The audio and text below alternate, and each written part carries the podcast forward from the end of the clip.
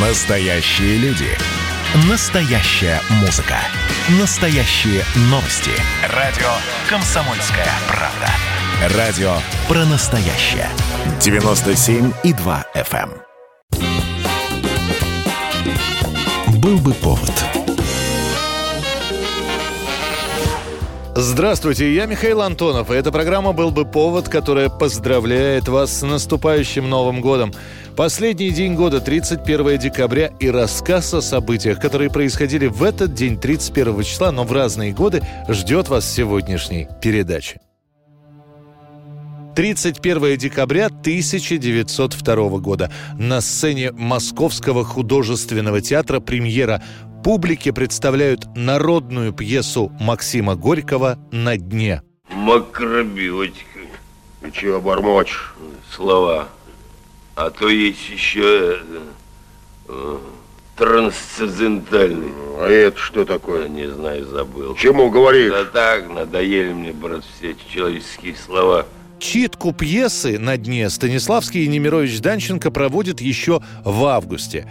А после, чтобы окончательно вдохновиться, вся актерская труппа посещает одну из московских ночлежек, которые располагаются на преснопамятной Хитровке, самом бедном и самом бандитском районе Москвы. А после этого между отцами-основателями Московского художественного театра происходит ссора. Немирович Данченко предлагает играть на дне с легкостью и верой в оптимизм. Станиславский этого не принимает. В итоге оба остаются при своем мнении, не собираясь уступать. Сама пьеса и ее премьера проходят шумно. Впервые на сцене показывают жизнь нищих и брошенных людей.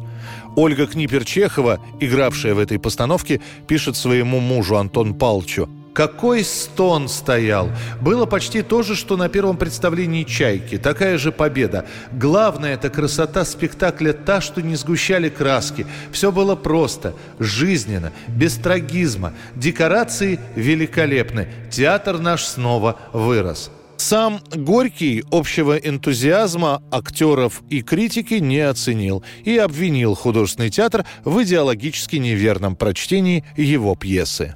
Становись на четвереньки, лай с собакой. Ты что, Вася, купец? Или ты пьян? Ну, полай. Мне забавно будет. Ведь ты ж барин. Было же у тебя время, когда ты нашего брата за человека не считал и все такое. Ну, дальше, ну, ну, ну, ну. А что дальше? Что дальше? Вот теперь я заставлю тебя лаять собакой. 1935 год, 31 декабря. Продавец и установщик отопительного оборудования Чарльз Дэрроу получает патент на экономическую настольную игру «Монополия».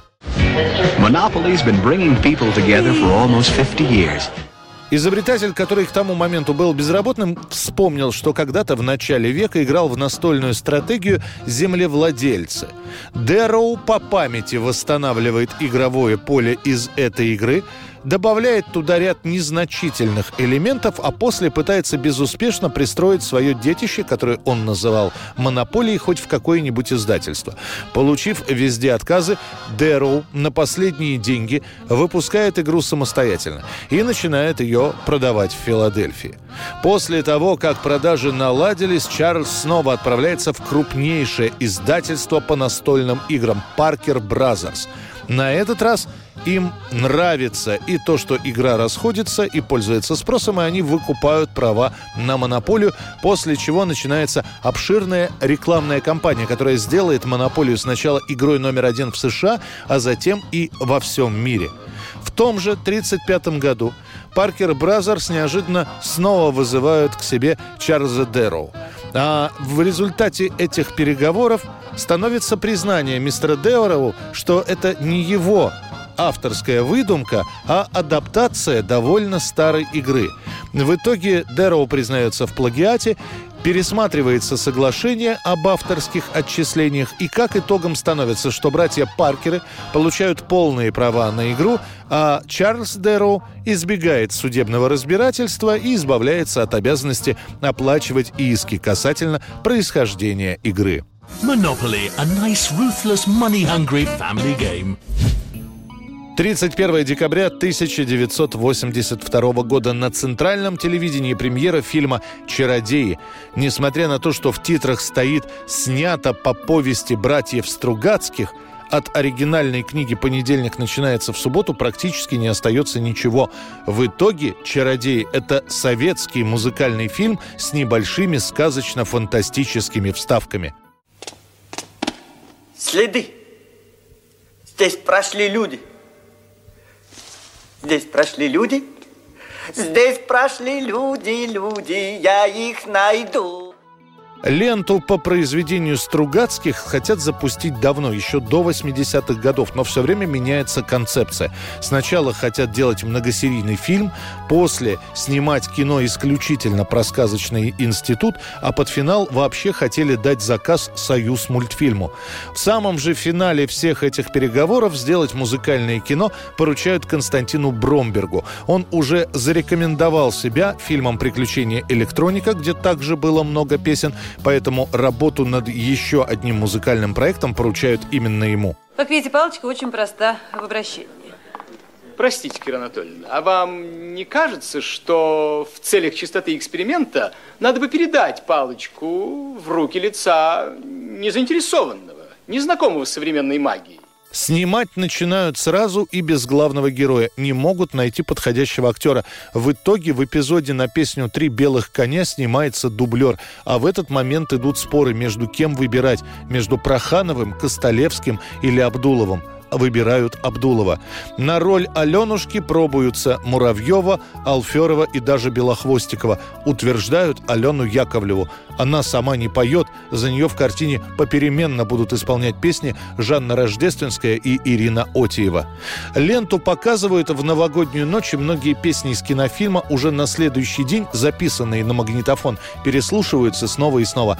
А Борис Стругацкий позже скажет – Мюзикл получился не дурной. Сначала он мне, признаться, не понравился совсем, но, посмотревший его пару раз, я к нему попривык, и теперь вспоминаю его без отвращения. Кроме того, невозможно не учитывать того простого, но весьма существенного обстоятельства, что на протяжении множества лет этот мюзикл регулярно и ежегодно идет по телевизору под Новый год. Значит, нравится, значит, народ его любит, значит, есть за что.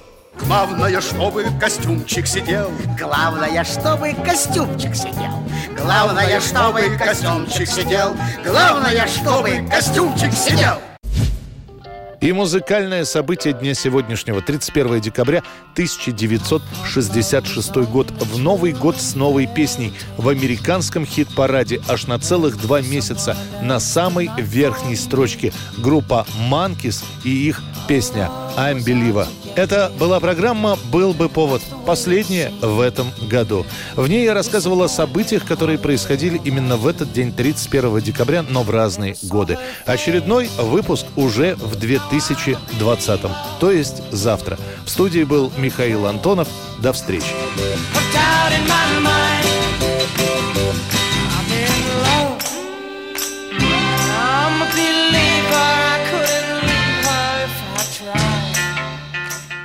Был бы повод.